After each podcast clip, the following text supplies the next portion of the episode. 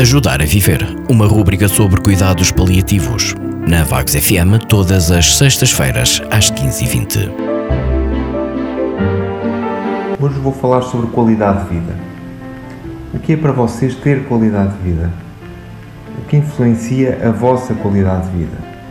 Certamente existem diversos fatores e a própria noção de qualidade de vida é subjetiva, varia de pessoa para pessoa, porque se trata de uma perspectiva individual acerca do que cada um considera importante e relevante para si.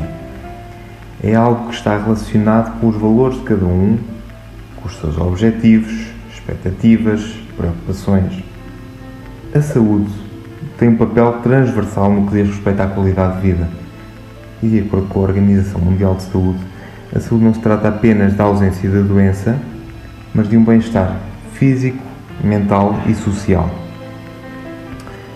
Uma, o diagnóstico de uma doença crónica, o avançar dessa própria doença, os tratamentos que daí advêm, têm implicações físicas, psicológicas, sociais e que reduzem significativamente a qualidade de vida dos doentes. É importante avaliar como é que a doença afeta o bem-estar de uma pessoa nas diferentes áreas da sua vida e não apenas avaliar a doença em si. Estamos a falar de cuidar da pessoa que tem doença e não cuidar da doença. Este conhecimento e compreensão do impacto que uma doença crónica tem nos diferentes aspectos da vida de um indivíduo e na sua família é essencial para uma prestação de cuidados, em particular no que diz respeito aos cuidados paliativos, para que de forma mais adequada e específica se prestem os cuidados a uma situação em particular.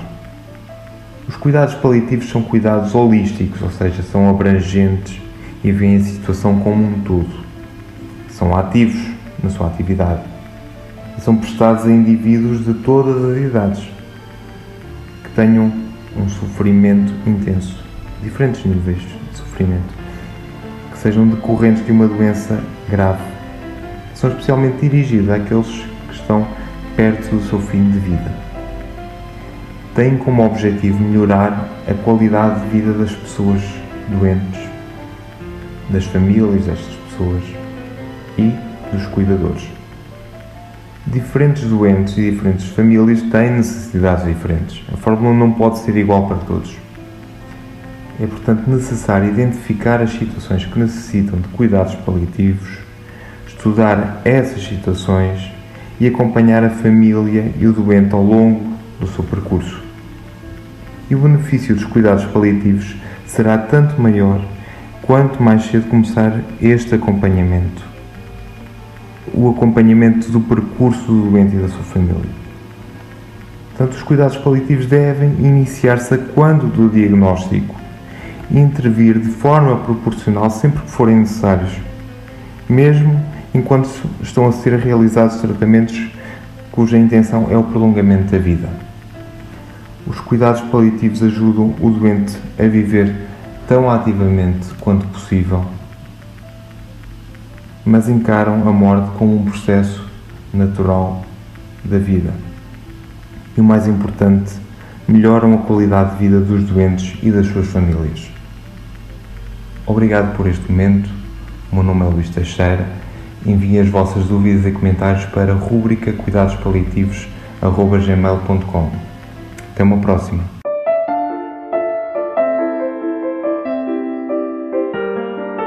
Ajudar a Viver, uma rúbrica sobre cuidados paliativos. Na Vagos FM, todas as sextas-feiras, às 15h20.